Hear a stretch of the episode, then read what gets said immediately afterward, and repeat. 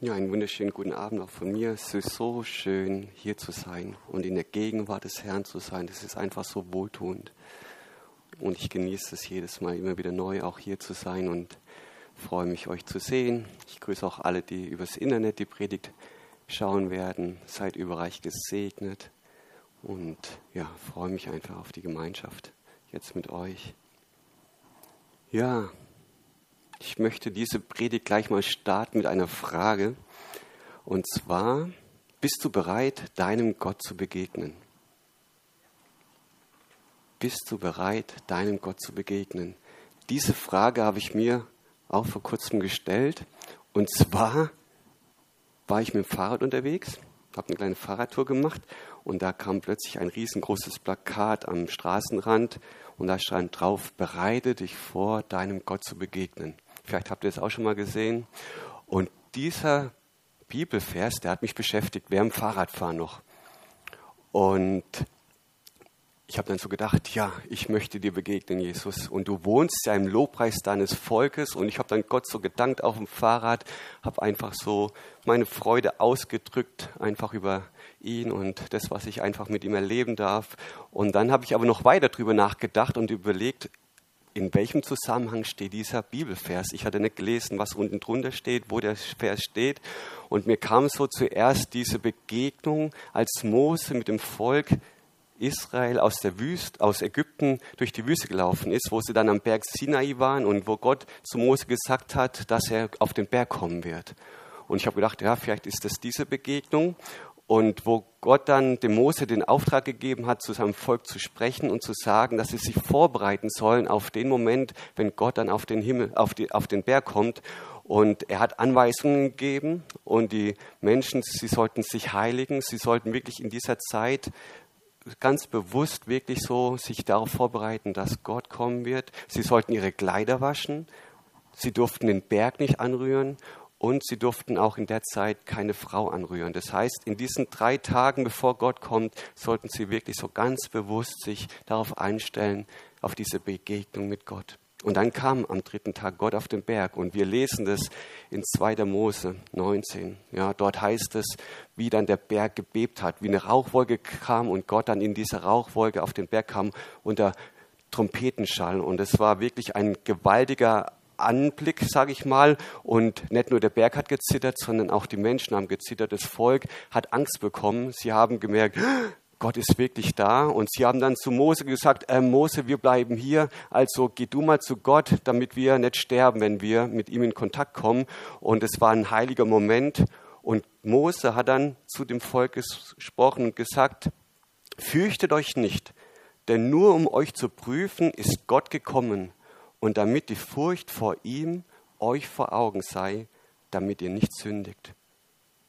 Ein heiliger Moment, die Furcht Gottes, dass sie immer vor unseren Augen sei, damit wir nicht sündigen. Gott ist ein heiliger Gott und er möchte, dass wir in Heiligkeit leben. Und für mich war das schon ganz schön beeindruckend, sich an diese Situation nochmal zu erinnern. Aber ich habe dann doch nochmal nachgeforscht, weil das nicht die Bibelstelle war, woraus der Vers kam. Und zwar steht der Vers in Amos 4, Vers 12. Und dort wird in Kapitel 4 beschrieben, wie Gott ja dem Volk durch den Propheten zuspricht, ja, dass er ganz viele Situationen zugelassen hat, Katastrophen zugelassen hat, weil er gemerkt hat, wie das Volk in der Zeit damals ihre eigenen Wege gegangen sind und sie haben sich von Gott abgewendet, haben gottlose Wege eingeschlagen und Gott hat durch Situationen, die er zugelassen hat, eigentlich so sie mit Zahlen der Liebe ziehen wollen, dass sie erkennen, dass sie auf falschen Wegen sind, dass sie umkehren und dass sie sich wieder Gott zuwenden. Aber wir lesen dann in Amos 4, den Versen 6, 8, 9, 10 und 11, dass Gott dann aber auch durch den Propheten gesagt hat, und doch oder dennoch seid ihr nicht zu mir umgekehrt, spricht der Herr. Und dann in Vers 12, darum werde ich dir so tun, Israel, und es gilt für uns heute auch noch, weil ich dir dies tun will, mach dich bereit, deinem Gott zu begegnen, Israel. Und in Kapitel 5 bittet Gott dann das Volk inständig, zu ihm zurückzukehren. Und dort lesen wir in den Versen 4 und 6 und weitere, sucht mich, den Herrn und lebt. Sucht das Gute und nicht das Böse, damit ihr lebt. Und in Vers 15 heißt es sogar, hasst das Böse und liebt das Gute und richtet das Recht auf im Tor. Und als ich das so gelesen habe, habe ich dann überlegt, ja, bin ich bereit, meinem Gott zu begegnen? Bin ich wirklich, ja, in diesem Bewusstsein vor ihm? Lebe ich mein Leben in diesem Bewusstsein vor seiner Heiligkeit? Lebe ich in diesem Bewusstsein, dass ich ein Leben führe zu seiner Ehre? Lebe ich so, dass mein Leben ihn verherrlicht?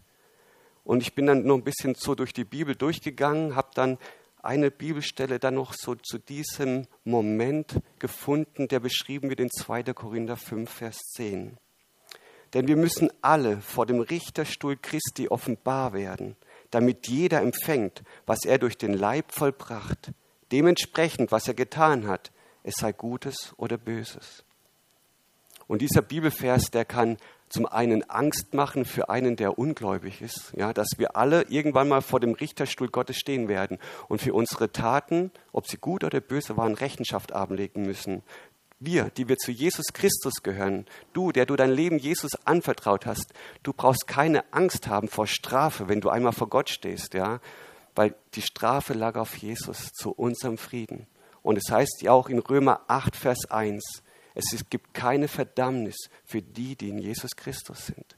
Aber trotzdem wird dieser Tag sein, wo wir Jesus von Angesicht zu Angesicht sehen werden. Und er ist der Richter, der gerechte Richter. Und er schaut auf das, was wir tun, ob es sei es gut oder böse. Und für mich war diese Frage nochmal ganz bewusst geworden, bin ich bereit, meinem Gott zu begegnen. Und das Interessante war dann wirklich, dass am Nachmittag, an dem gleichen Tag, ich einen Bekannten getroffen habe oder mich mit ihm getroffen habe und wir dann so miteinander gesprochen haben. Er ist kein Christ und er hat mich dann gefragt, würdest du für deinen Glauben sterben? Bist du bereit, dein Leben zu geben? Und ich habe dann gesagt, ja, ja, weil ich einfach diese Liebe Gottes in meinem Leben erfahren habe und wo ich einfach weiß, wo ich hinkommen werde. Aber trotzdem war es dann nochmal für mich so, ja, zum einen herausfordernd, mir diese Frage nochmal bewusst zu stellen. Bin ich bereit, meinem Gott zu begegnen? Und ich habe dann so über diese Frage nachgedacht und musste so an die letzten Predigten auch denken, die hier gehalten worden sind. Der Ruben hat ja vor ein paar Wochen darüber gesprochen, unbeschwert leben. Ja, wie gehe ich mit Sünde um? Ja, diese leicht umstrickende Sünde, die mein Leben, den Lauf mit Jesus manchmal beschweren möchte. Und Judith hat dann auch darüber gesprochen, Leben im Überfluss, diese Saat und Ernte. Was spreche ich aus? Worin sehe ich guten Samen oder auch schlechten Samen? Und Seraphin hat letzte Woche darüber gesprochen, wo sind deine Wurzeln? Ja, gibt es Bereiche in deinem Leben, wo du Wurzeln geschlagen hast, wo du eigentlich weißt, die haben keine gute Frucht hervorgebracht? Aber genauso können auch Wurzeln, die in guten Boden gegründet sind, in Gottes Wort gegründet sind, gute Frucht hervorbringen. Und das werden sie auch, ja. Und ich habe dann einfach so diesen Herzschlag Gottes herausgehört aus all diesen Botschaften, wo Gott dich und mich fragt, wie gehst du mit Sünde in deinem Leben um? Wie reagierst du auf mein Wort? Wie reagierst du auf meine Liebe, auf meine Führung? Bist du dir bewusst darüber, dass ich dein Leben im Blick habe und dass ich dich total lieb habe und dass ich mit dir Großes vorhabe? Und diese Frage, Lebe ich mein Leben in diesem Bewusstsein der Heiligkeit Gottes, in dem Bewusstsein seiner Liebe zu mir und in diesem Bewusstsein seiner Gnade und Vergebung zu mir? Und bin ich wirklich in diesem Bewusstsein jeden Tag unterwegs, dass ich eines Tages vor ihm stehen werde? Ich kann ihm hier schon begegnen auf dieser Erde, aber Gott sieht noch weiter. Und als ich über diese Frage nachgesinnt habe, habe ich auch noch mal auf den Bibelvers mich erinnert oder habe daran mich erinnert, diesen Bibelvers aus der Predigt vom Ruben aus Hebräer 12 Vers 1.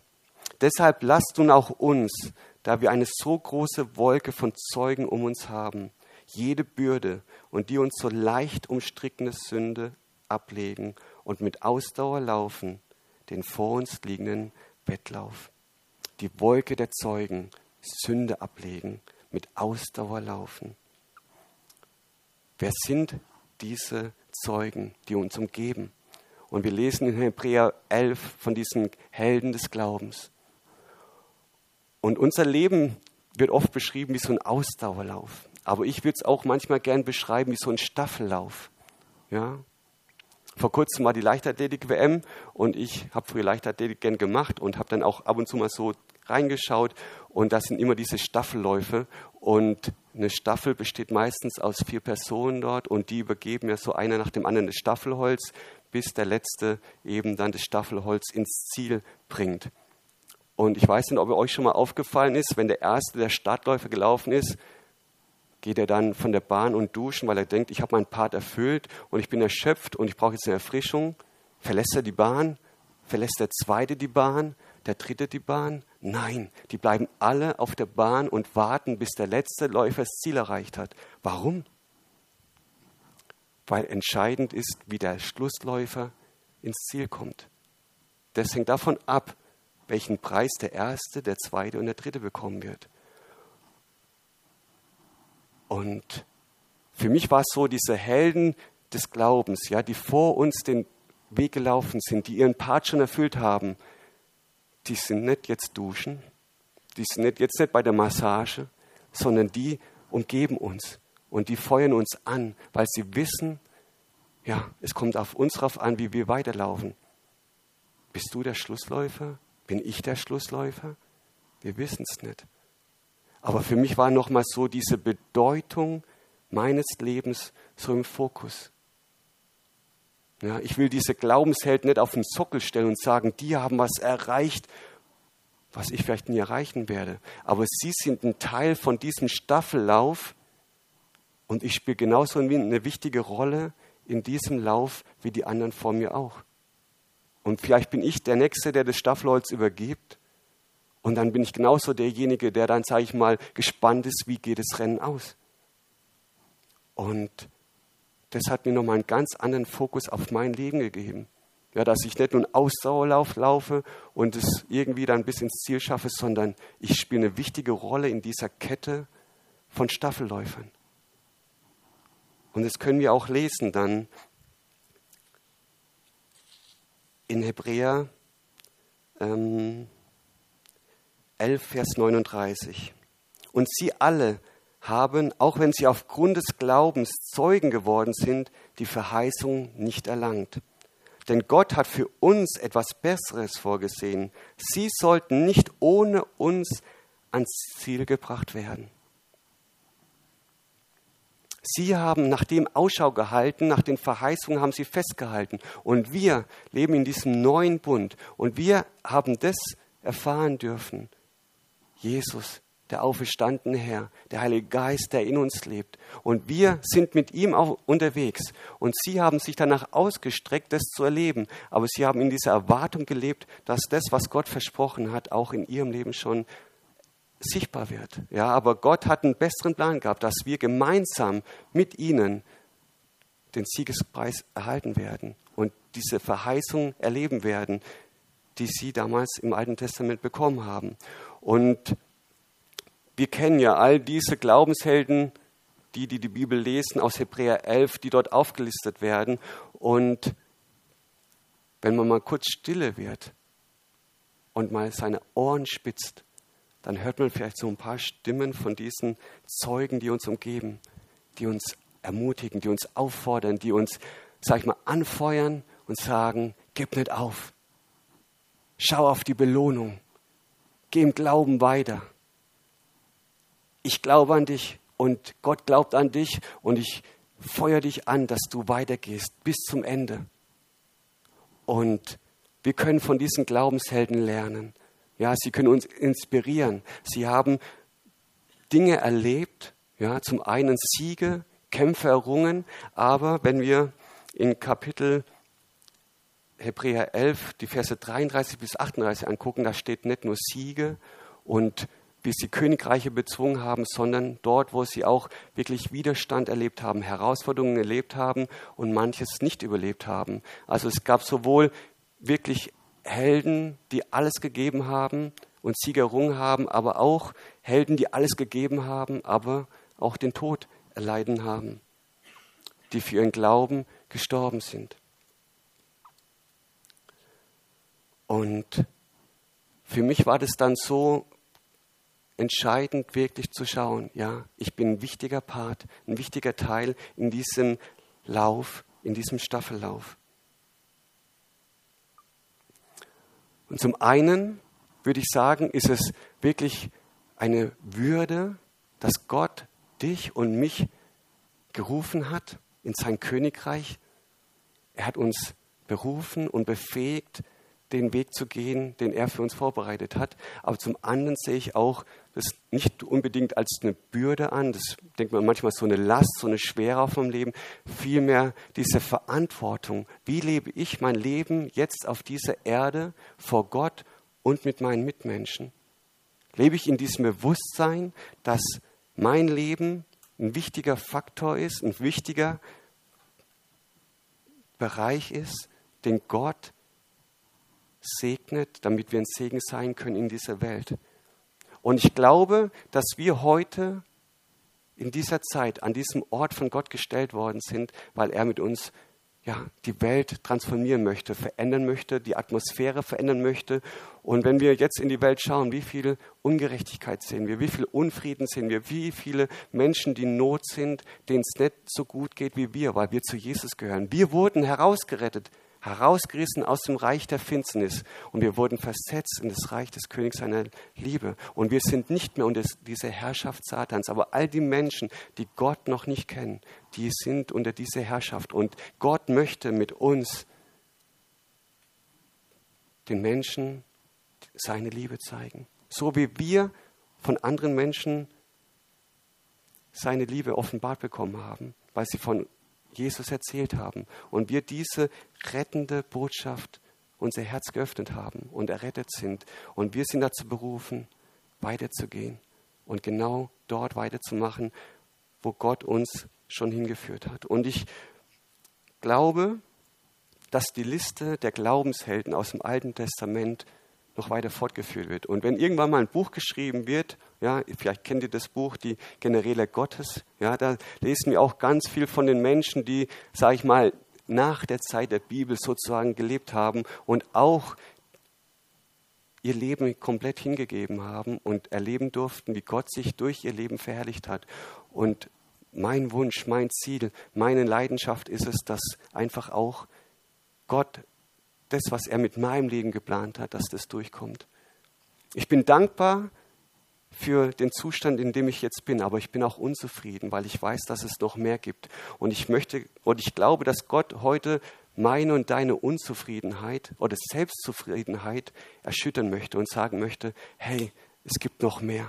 Ich habe noch mehr für dich vorbereitet.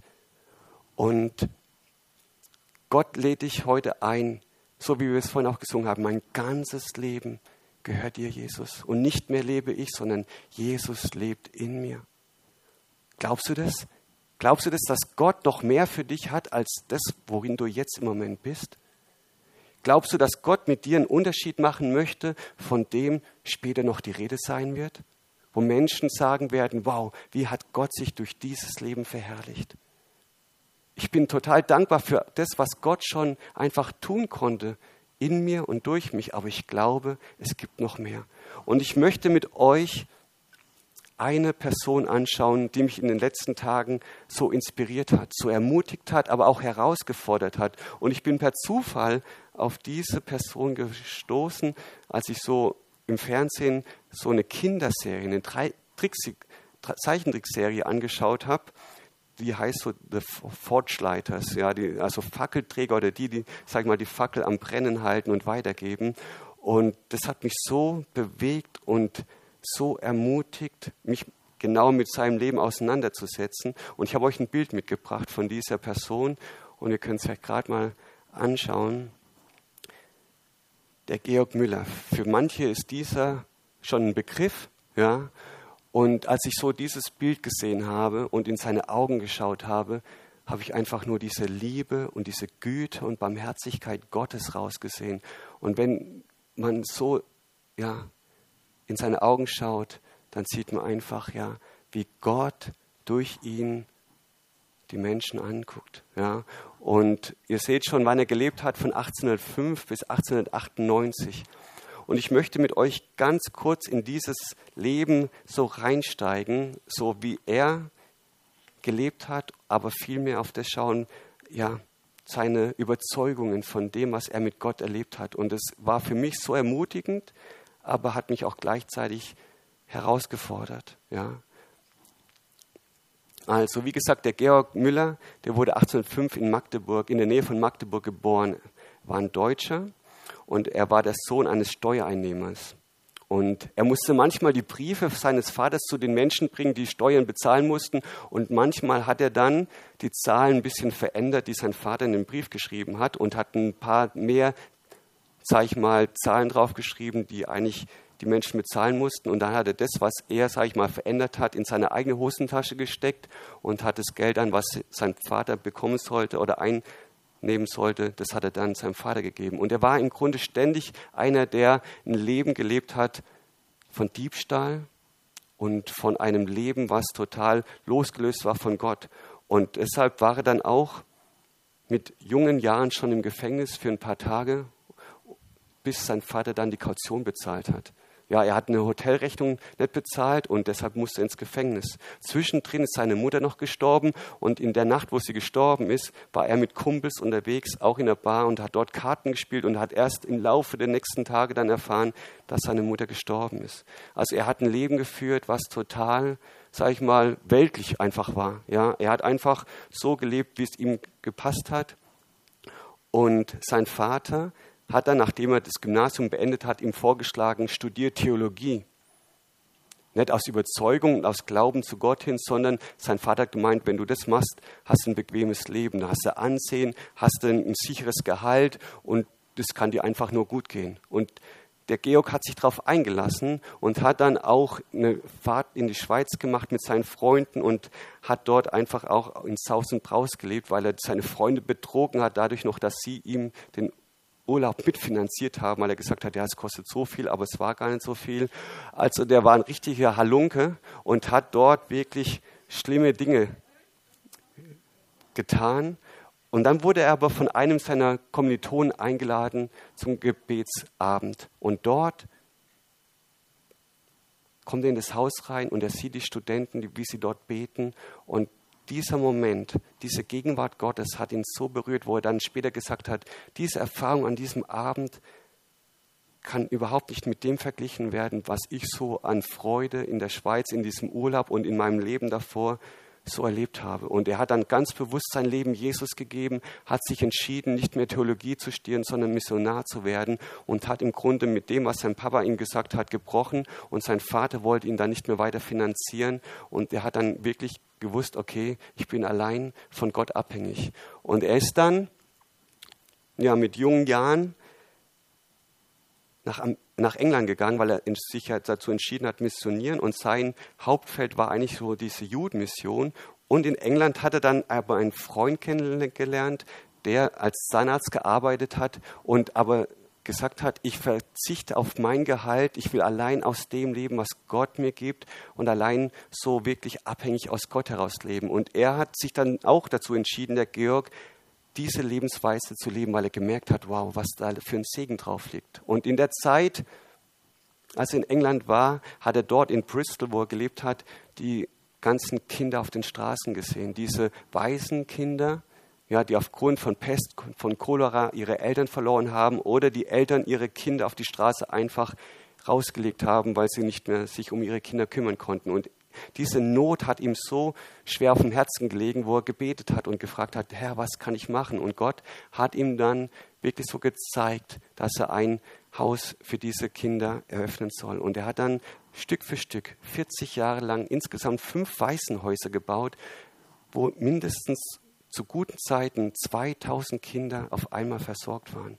Und er hat da wirklich in diesem Bewusstsein gelebt, dass er keine Spenden anfordert, sondern er hat für jedes einzelne Haus, für jedes einzelne Kind gebetet und hat gesagt, Gott, wenn du mir diese Kinder anvertraust, dann musst du dich auch um sie kümmern, damit sie jeden Tag genug zu essen haben, damit sie genügend von dem erfahren, was du ihnen geben möchtest.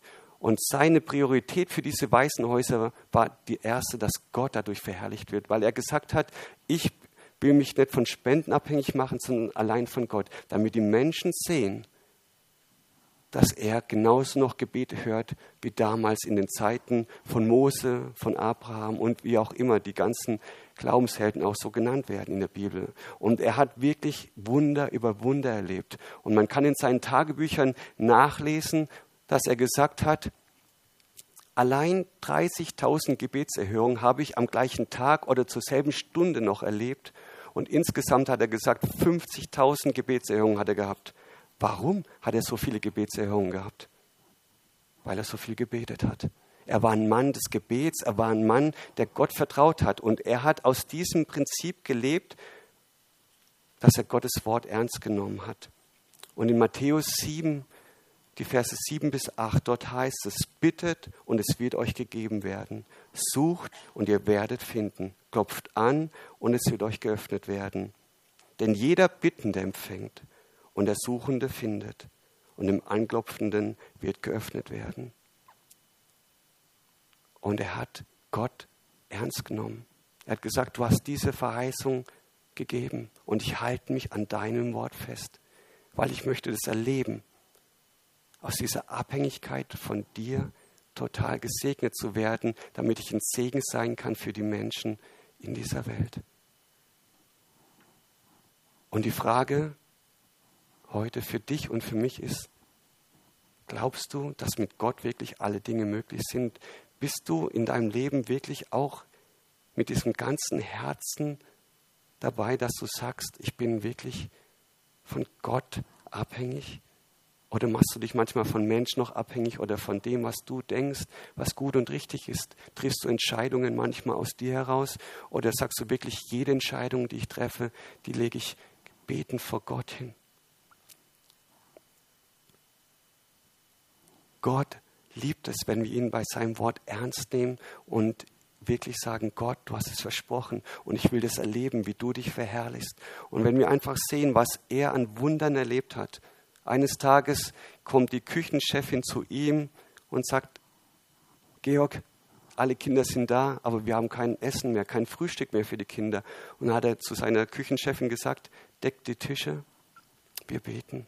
Und die Kinder sind gekommen, saßen vor leeren Tellern und sie haben gebetet. Und der Georg hat gebetet, hat Arm gesagt und dann klopft es an der Tür. Und es steht ein Bäcker aus dem Ort dort und sagt, ah, ich hatte den Eindruck, ich soll ein paar mehr Brötchen backen.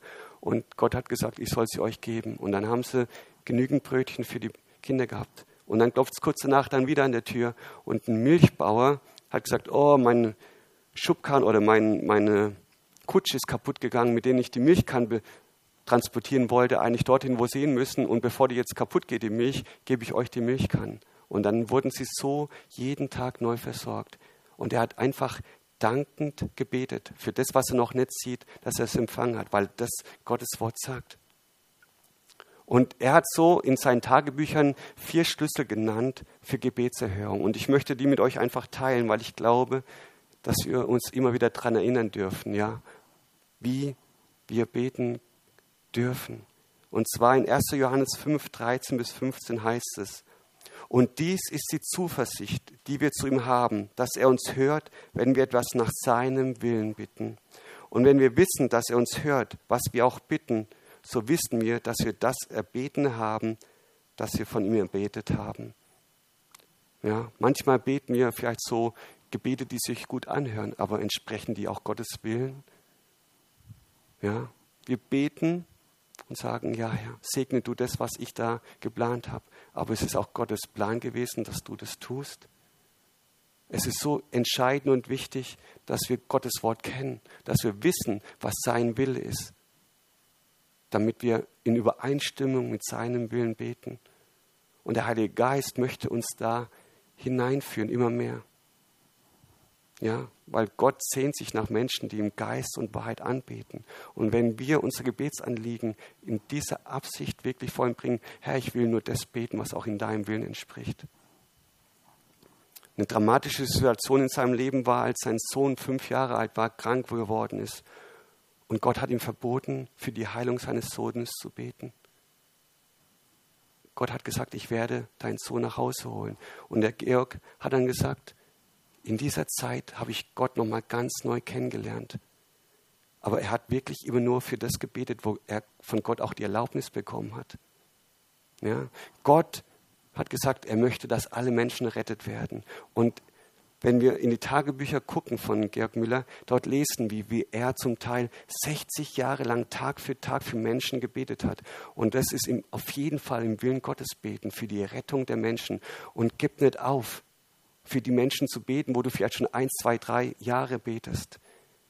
Georg Müller hat es auch erlebt. Einer hat sich nach einem Jahr, nach drei, nach fünf, nach sieben Jahren bekehrt. Einer erst kurz vor seinem Tod und der andere 60 Jahre später oder dann, als er angefangen hat zu beten, erst nach seinem Tod. Aber Gott hört unsere Gebete, wenn wir für die Menschen beten, die er uns aufs Herz legt, dass sie errettet werden.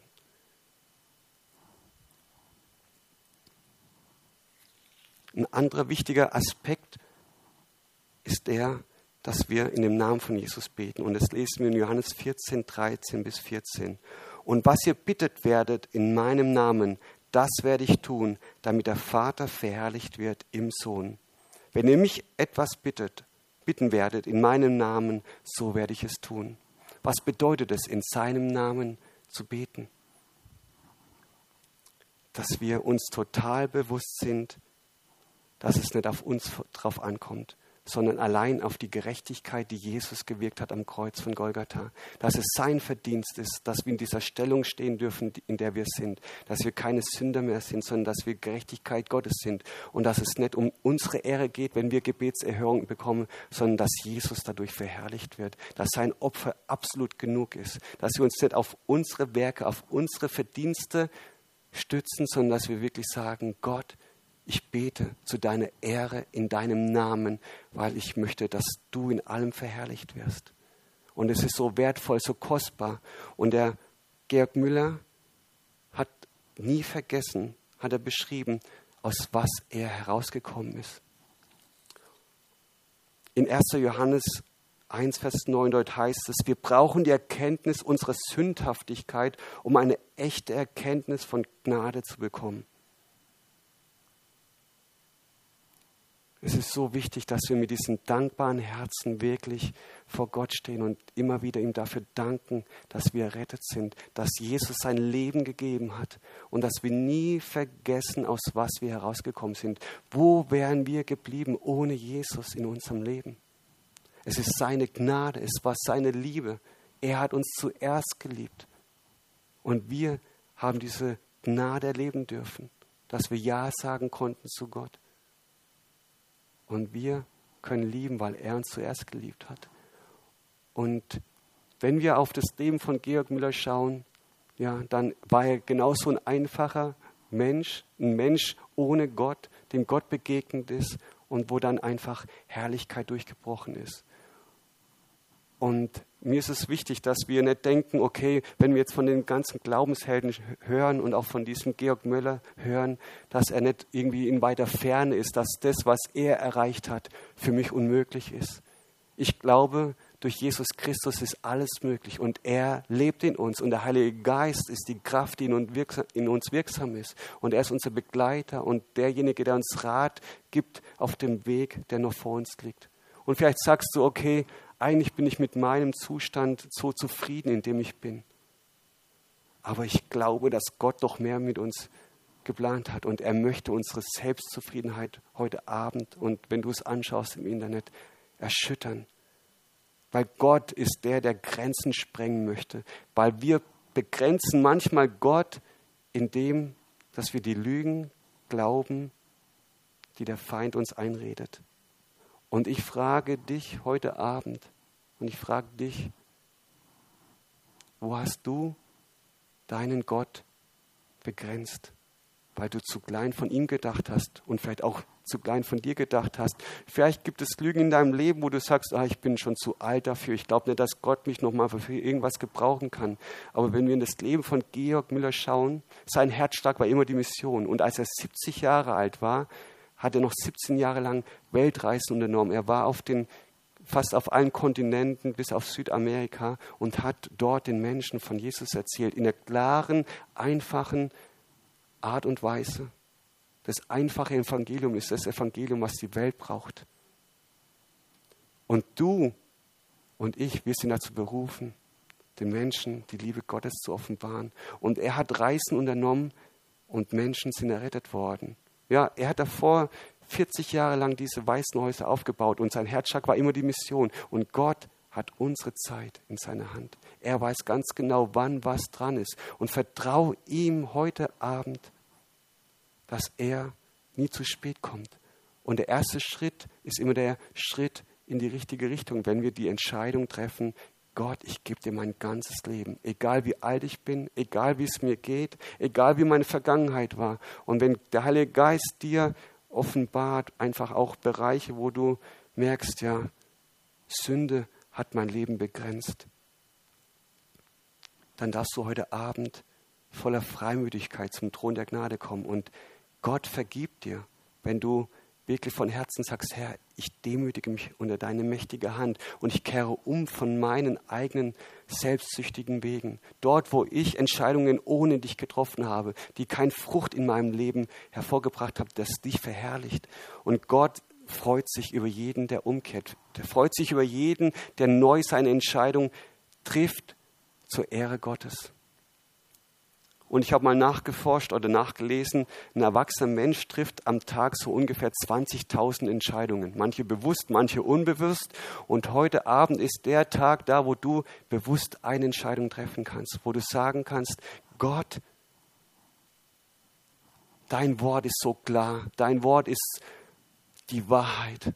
Und dein Wort ermutigt mich, dir zu vertrauen und zu glauben, dass mit dir alle Dinge möglich sind.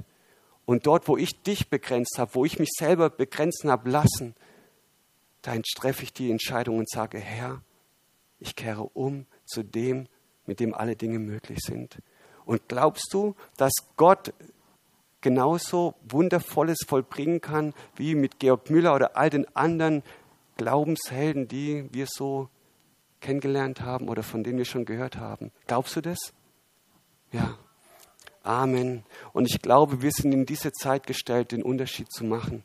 Und ich möchte dich wirklich darin ermutigen, wenn du einfach ja so Gottes Ziehen jetzt so spürst, ja, auch mit, dieser, mit diesem Hintergrund, mit der Frage, die ich am Anfang gestellt habe, bin ich bereit, meinem Gott zu begegnen und zu erwarten, dass er sich hier in meinem Leben verherrlichen möchte, aber dann auch in diesem Bewusstsein, dass Gott mir Talente gegeben hat, Fähigkeiten gegeben hat. Er hat mir einen Segen geschenkt, damit ich mit diesen guten Gaben aus den himmlischen Orten einfach auch ein Segen sein darf und dass ich vor ihm stehen werde. Und dann ist die Frage, was wird Gott zu mir sagen? Du treuer, gerechter Knecht, geh ein in die Freude des Herrn. Glaubst du, dass das, was Gott für dich geplant hat, schon durchgekommen ist in deinem Leben? Oder glaubst du auch, dass es noch mehr gibt?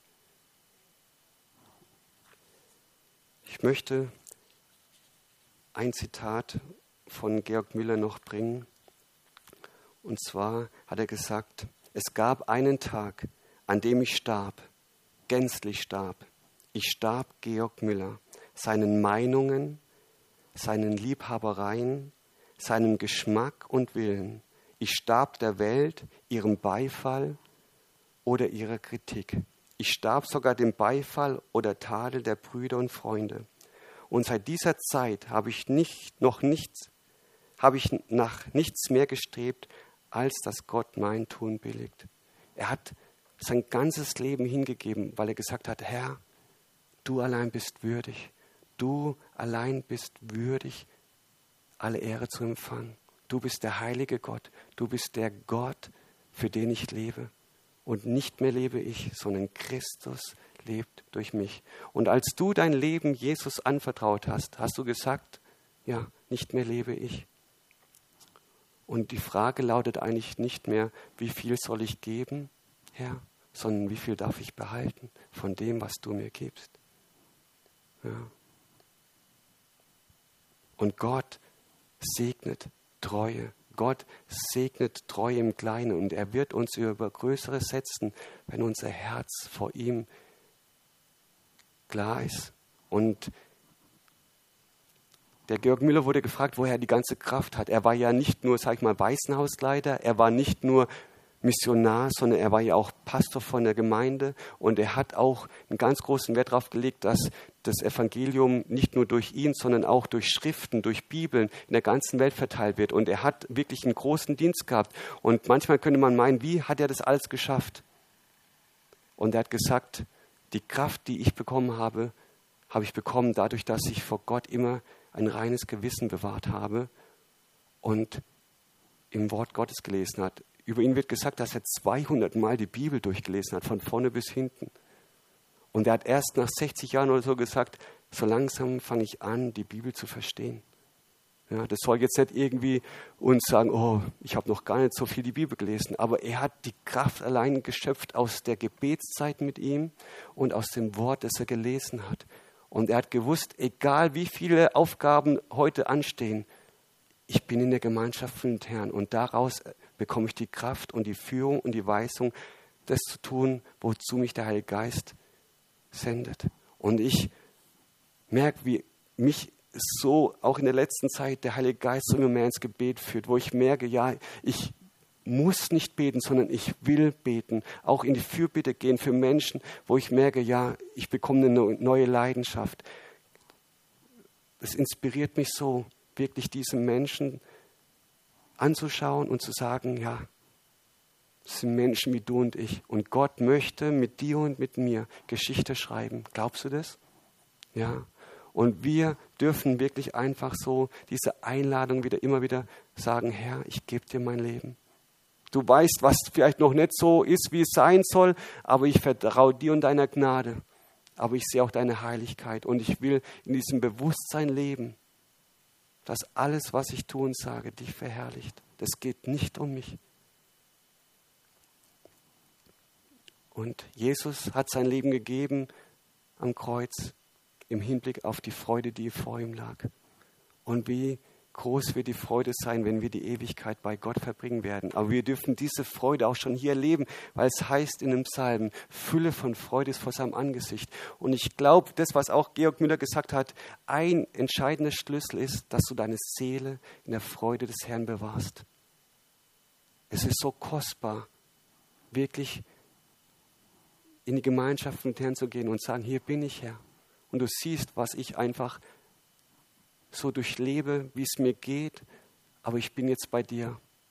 Und es ist einfach gut, sich von dir lieben zu lassen und deine Freude zu genießen. Und die Freude, die du mir schenkst, die ist ansteckend. Und wenn wir jetzt so in die zweite Phase von unserer Anbetungszeit gehen, auch jetzt gleich. Ja, dann lade ich dich ein, wirklich darauf zu reagieren, wo Gott zu deinem Herzen gesprochen hat, wo du vielleicht merkst, ja, ich habe ihn begrenzt durch Lügen oder ich habe ihn begrenzt durch Sünde, die ich bewusst in meinem Leben zugelassen habe, wo ich nicht dem Feind die Tür geschlossen habe. Dann lade ich dich ein, wirklich darin umzukehren, weil Gott möchte mit dir Geschichte schreiben. Und wenn du sagst, ach, ich glaube, ich bin zu alt oder ich bin zu krank oder ich bin, egal was ich bin. Über diesen ich, dein Ich bin steht, dass ich bin Gottes. Ich bin der Gott, mit dem alle Dinge möglich sind. Und erwarte, dass Gott in seiner Liebe und seiner Gnade dir begegnet, dort, wo du ihn vielleicht noch nicht kennengelernt hast. Und du wirst staunen, was Gott mit dir noch tun wird. Entscheide dich heute Abend, ich lade dich dazu ein, ganze Sache mit Jesus zu machen. Und es ist eine sehr gute Entscheidung, weil es ist nicht schwer, wenn wir unser Leben hingeben und wir verlieren dadurch, vielleicht denken wir, ich verliere dann alles, was mein Leben betrifft, aber mit ihm gewinnst du alles. Und wenn wir das erstmal verstanden haben und erleben in unserem Alltag, wenn ich nicht mehr auf mich schaue, sondern auf ihn schaue, den Anfänger und Vollender meines Glaubens, dann werde ich die Fülle erleben, die er für mich hat. Halleluja, Halleluja. Okay, dann lade ich euch ein. Vielleicht können wir nochmal zusammen aufstehen. Wer aufstehen möchte, möchte einfach mit uns nochmal beten, bevor wir dann so nochmal ganz persönlich jeder einzeln so vor, vor seinen Gott, vor unserem Gott kommt. Lieber Vater, ich danke dir für deine Liebe. Ich danke dir, Herr, dass du heute durch dein Wort gesprochen hast. Ich danke dir, Heiliger Geist, dass du uns dein Wort wirklich lebendig machst und dass wir Erkenntnis über diese Wahrheit, die heute einfach, ja, du gesprochen hast, Herr, dass wir darin Freiheit erleben, Herr. Und ich danke dir, Herr, dass du unsere Gedankenfessung wirklich zersprengen möchtest heute Abend. Dass wir wirklich, ja, dort, wo wir dich begrenzt haben, dass wir da wirklich in neue Freiheit hineinkommen. Ich danke dir, Herr, dass du die Wahrheit bist und dass die Lüge in dir wirklich keine Macht mehr hat, Jesus.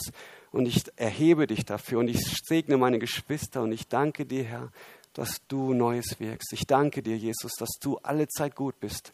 Und wir wollen wirklich Großes erwarten von dir, Herr. Nicht um unsere Ehre, sondern allein, weil du würdig bist, Jesus.